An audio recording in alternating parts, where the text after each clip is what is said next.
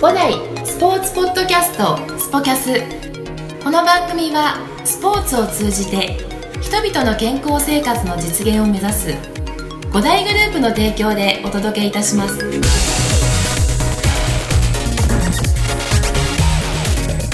い、えー、それでは五代スポーツポッドキャスト第55回になります、えー、亀戸支店角田コーチですよろしくお願いしますお願いします願いしさまあ、えー、朝9時ですけどもはいえーもうどう考えてもあのさっき起きましたって言ったらしいけどはい、はいね、完全な寝起きです完全な寝起きでしょ、はで俺の予想、8時45分ぐらいに起きたでしょ、はいね、でやべえと思ったでしょ、その大急ぎで来ました大急ぎしたでしょ、い、や今日ね朝の8時の練習にもう角田がいないっていう時点でこれは怪しいなと思ってたの怪しいなと思ってたの遅刻だけはしてはいけないいとやでねこれもしかしたらもしかしたら忘れてるか寝てるかいやこれはあの可能性あるなと思ってもういやもうね角田ん家に行こうと思ってたのいやいやいや困りますね忘れてはなかったです、なんならちょっと緊張してた緊張してたはいあのポッドキャストもうこれをあの意外とあの角田が思ってる以上に結構聞いてくれてる人がいやいるらしいですよねいるんだよいるんだよ、そうですんで今日はあの角田のあの裏の裏い筋やな裏もなんもないですけどえいやいやいやなんもないのなんもないですありありすぎるだろお前いやいやいや何も隠してない何でもす隠しない、えーじゃあちょっと掘り下げていきたいと思いますが、まあ、スポーツポッドキャストってねあの、まあ、聞いたことが、えー伊藤コーチのだけ聞いたんだっけ、はいえーというところで、いえーあの全く興味がない、いやいやいや、えーあのーもうねこれを機に、えーそういった、えー興味を持っていただきたいなっていうはい気持ちは私はあるんですが、はいはいところで、えー角田コーチのまずテニスに出会ったヒストリーいつ本当に一番最初にやったのは、遊びでやったのが最初で、母がずっとテニスをしてるんで、お母様がね、はいうん、それで、こう旅行先で、家族でやったのが最初ですかねそうだよねはお母様まだ通ってらっしゃるいはいねえ、はい俺も通もわうせていただいてあのますーお会いしてないけれども、今何日にいらっしゃってるんだろうね これ全部バレるじゃないですか僕の母どこにいるかみたいだなから全部裏のい裏やまいでやいやどっかの博楽の午前中に何曜日かの博楽の朝にいますねえ、はいすっごいいいお母さんだよねいやいやいやもう優しくてさねえあの抜けてるんでいやいや本当ねあのーなんかもう本当にこんな息子になってごめんなさいって俺が謝ってあげようかなそれは僕も思って ますでえっとそれで、まあ、家族お母さんお父さんもやってたのもうあの父も僕らと同じように付き合いでというか、遊び程度でやってて、えで、多分幼稚園の時に、僕地元が近いんで幼稚園のみんなと、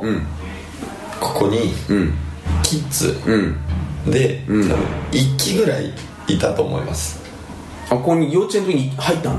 多分多分幼稚園ぐらいだと思うえ LK っていうやつ昔あったやつああそうそうそうですそうですそうですへえそれにでも3ヶ月ぐらいしかいなかったと思うんですけど、入ったと思いますあそう、はえ角田コーチ何歳になられたの僕30です30になられた、はいここに初めて来てから25年経ってしまいました、 25年ここに25もうそんなだったの本当、25五代歴25五年代歴25年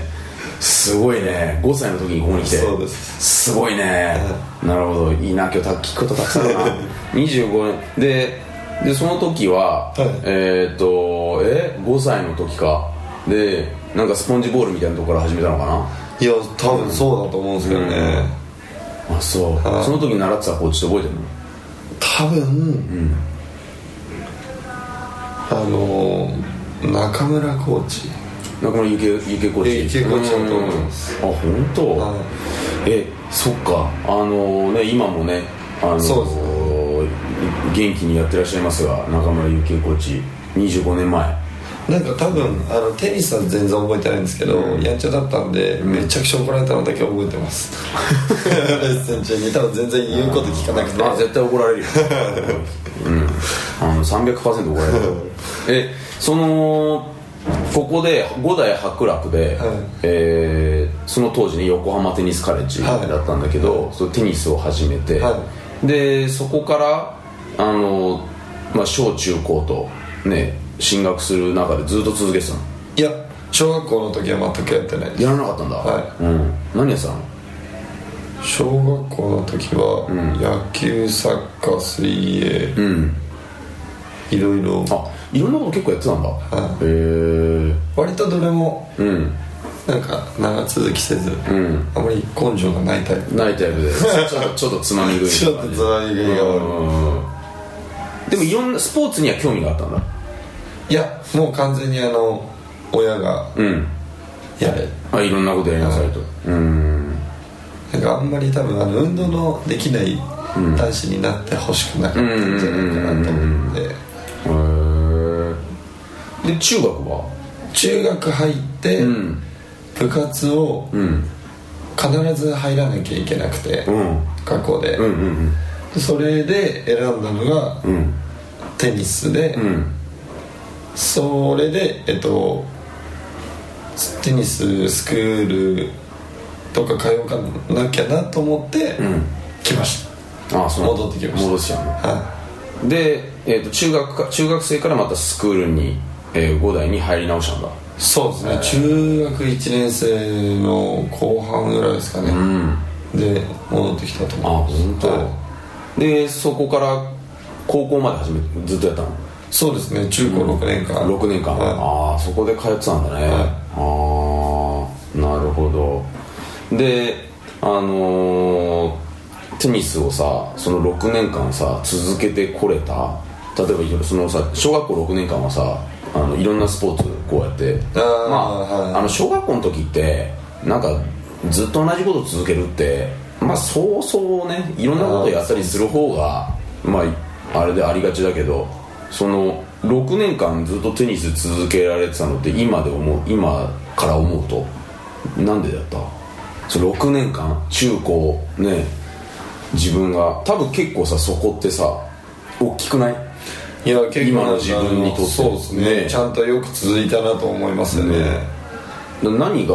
その続けられた理由結構みんなに聞いてんだけどあんまり、んがっつり試合も出てなかったし、んあ試合も出てなかったんだ部活もちゃんとしてなかったんですよあのーその全員部活に入んなきゃいけないんで、うんとりあえず入っとくかっていう人たちがいっぱい入るのがテニス部だったんでああなるほどなるほ一学年60人ぐらいいてどおいいねコートが1面で1年しかないしかも中高6年間で1面しかないんで きついきついね部活はほぼなくて、うんスクールだけだったんですけど、うんまあ、多分スクールテニスも含めですけどスクールに来ることが楽しかったのかなっていうのはありますねあそう続いた理由として多分それが一番じゃないですかね週何回行ってたの基本は週1回なんですけど、うんえっと、母の分を勝手にジュニアに振り 返って母の名前でジュニアに入るジュニアに入るそれで週2ぐらいですかね週2ぐらいで お母さん知らずに減っているっていうかわいそうに僕が多分高校ぐらいの時は母全然テニスできないみたいなまあそうだったんだえー、でじゃあ大体週2とかしあのじゃあ部活とかでちょろっと顔出してそうですね、うんでも高校生ぐらいになったら結構部活ってやったんじゃないのでそれも変わらず、中高一貫なんで、うんうんうん変わらずなく、ん部活も弱く、うんはい、あんまりだからあのなんていうんですか青春時代の部活動みたいな、やったことないっすあじゃあもうとりあえず名前を入れといたあそうですそうです感じだったんだそうですそうですそうあーじゃあ角田コーチのじゃあテニスのその青春っていうのはまさにここの、うんそうですねは五代伯楽でそうですねやったっていう感じなんだ、うおーそうなんだねでまあそのどうだろう当時の雰囲気とかで今な今から言うと何年前だまだでも10年ぐらい前になるのかな12年ぐらい前あ 10, 10, あ10年前じゃない10年前は二十歳だからもう1 5 6年前かそうですね最初の頃そうですねそうだよね、そこから3ね1 5まあ10中1って13歳そうですね17年前ですかそうだよね、うんそっから56年はいねいたその時の感じ雰囲気ってどんな感じだったのスクールってその角田少年から見たコーチとかさえっと先輩とコーチが怖い、怖い怖いんだ怖かったですなんかもう、まあ、先輩って結構先輩がいて、それはすクラススクールのクラスメイトってことそうですそうですそうですそうですで自分よりテニスが上手で、んちょっとヤンキーっぽくてヤンキーっぽかったんだでもテニスは上手で、うんまあ、すごい仲良くしてもらったんですけど、うんやっぱりちょっと怖いみたいな、うん部活でそういう縦のつながりああんまり経験してなかったのであーなるほどなるほどでちょっと怖いでコーチは、なんかあのその時多分試合にご自身も試合に出られてて、うんちょっと戦闘モードっぽいし、うんしかも真剣であまり喋らなかったんで、うん超怖かったっす、あそうはいその時は今いるコーチいる誰に習ってたのあ一番習ったのは大橋コーチですあ大橋コーチに習ってたんだ、はなるほどねとは大橋コーチのアシスタントがあの後藤コーチああそうだったんだ、は東北の、いうん超怖かったっす2人に習ってたんだそうです、うん大橋コーチのどこが怖かったか言っていいなんか、あの本気なので、うんあの中途半端なことをすると、まあ学生なんで集中力が集中してない時とか、もうなんか練習しても意味のないような変な球とか打つじゃないですか、まあすごい雰囲気になりますよね怒鳴ったりする方じゃないんで,、うんでひどいこと言ったりする方でもないんですけど、こうちょっと一瞬止まるというか、うんやっちまったみたいなもう雰囲気で うん潰されそうな感じになるそうなんですよねでしかもやっぱあの大橋コーチも後藤コーチも、んちょっと、うんもうミスをしないというか、うんうんお二人がやるときは、でこっちがちょっと調子こいていけんじゃねえかと思っても全く通用しない感じ怖いっすなるほどねうんもうさ大橋大橋後藤は怖いっていうそうです、もう今はすごいうんお世話になって優しいですけど、いやもう本当でも怖かったです、ねえ、はまあ、今でもね,、あのね大橋コーチはね、あの角田コーチを、ね、時々指導してますけど、ね、コートで、ええまあ、今でもじゃあでもそこからなんだねやっぱりねそういった、あそうですの師弟関係というかねやっぱりその時の時代からねいろいろテニスをねいろはをね教えてもらってねお世話にうんでもそういった出会いっていうのは素晴らしいよねうんそうですね、あのやっぱりそうやってね自分で、あのーテニスをそうやってここでやってきてやっぱりその今角田コーチとしてあの職業としてテニスっていう世界に入ってでコーチっていう道をね今歩んでるんだけどもやっぱりここでそういった出会いとかあの学んだことっていうそのものが大きいの影響っていうのはテニスコーチをやってるってこと、うんやってるっていうのはやっぱそういった時に大橋コーチに出会ったりとか後藤コーチに出会って、まあ、いろんなコーチにね今まで出会って6年間あったと思うんだけどでその後テニスコーチになるまでの間でいろいろあったと思うんだけど、はいうん、どういった、あの思いでテニスコーチになったのかなってなんかもともとはでもやっぱりそういう、なんていうんですかねすごい人だったんで、僕から見たテニスコーチが、うんあんまりこうなれるともうん思ってなかったんで、うん大学でもずっとテニスやってたんですけど、んまあ、このレベルの人間がやっていい仕事だと思ってなかったんで、なんかもっとテニスが本当にすごい人が、んやるもんだって思ってたんで、全然やるとかやりたいとかはもう思ったことも一回もなかったんで、本当に偶然、電車で会って誰にと今いないんですけど田中健二コーチにおーおーあのー、ケンジ整骨院のあそうですえでちょっと今後どうしようか悩んでた時で、えうんこう4年大学4年ぐらいでん仕事どうしようかなと思ってて、うんでお誘いいただいてうんでいや絶対無理だろうと思ったんですけど、ん田中コーチが、うんあのお大橋コーチに話し通してくださって、うん電話来てうんじゃあ今度も行ってやって、うんあの高校卒業以来なんでマジ怖かったんですけど、うんうんそれで始めたんであじゃあ、えっと大学生の時にあのババイトをそうですアルバイトをねアルバイトがきっかけで、はいあじゃあちょっとやってみようかなと、はケンジ整骨院の院長の、はケンジコーチに、 「いけるべ」って言われたんですけど絶対いけねえだろうと思ってたんですけど、うんそれが最初ですああのケンジがきっかけだったんだ最初そうです本当偶然お会いして、うんそうです、えーあケンジがねその当時ねあのずっとうちでね、はやってくれてね今はあの院長になられてそうですねそうあのすごいですよもうねもう何百人治療してるか分かりませんけどねえー南部線のなんだっけえっ、と、武蔵中原です武蔵中 原武蔵中中原にある賢治整骨そう院です、えー徒歩23分ですごく近いので,、そうですねはい、完全な宣伝えでーす、これもう完全に宣伝したんであ の田中賢治から、えー広告費をいただくことそうもですねえーはいあなるほど田中そう当時田中賢治コーチにそうです、えーきっかけでねうですああなるほど、はでそれで学生時代やってみてはいどうだったやってみていやなんかあの一般のレッスンに入ること自体初めてだったんで、受けたこともなかったんで、なんか楽しかったです楽しかったどどういうところが楽しいって感じたあの組んだのが、一番いっぱい組んだのが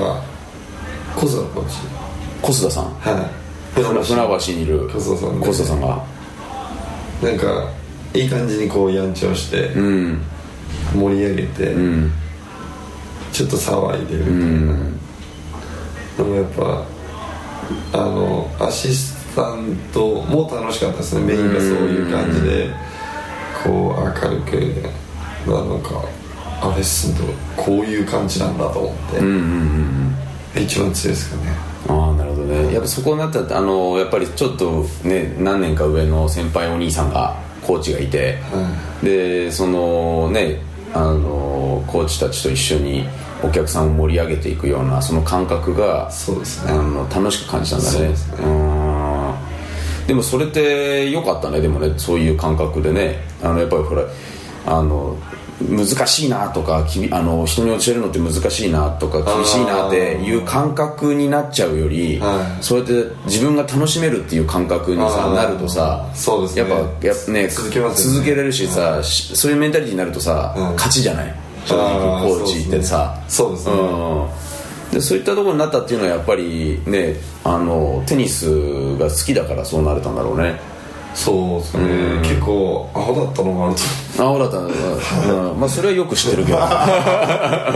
マジで何も考えてなかったと思いますね、あでもそんなかん、うん、考えすぎちゃうよりはいいかもしれないねうん、やっぱり最初はね最初はそうですね、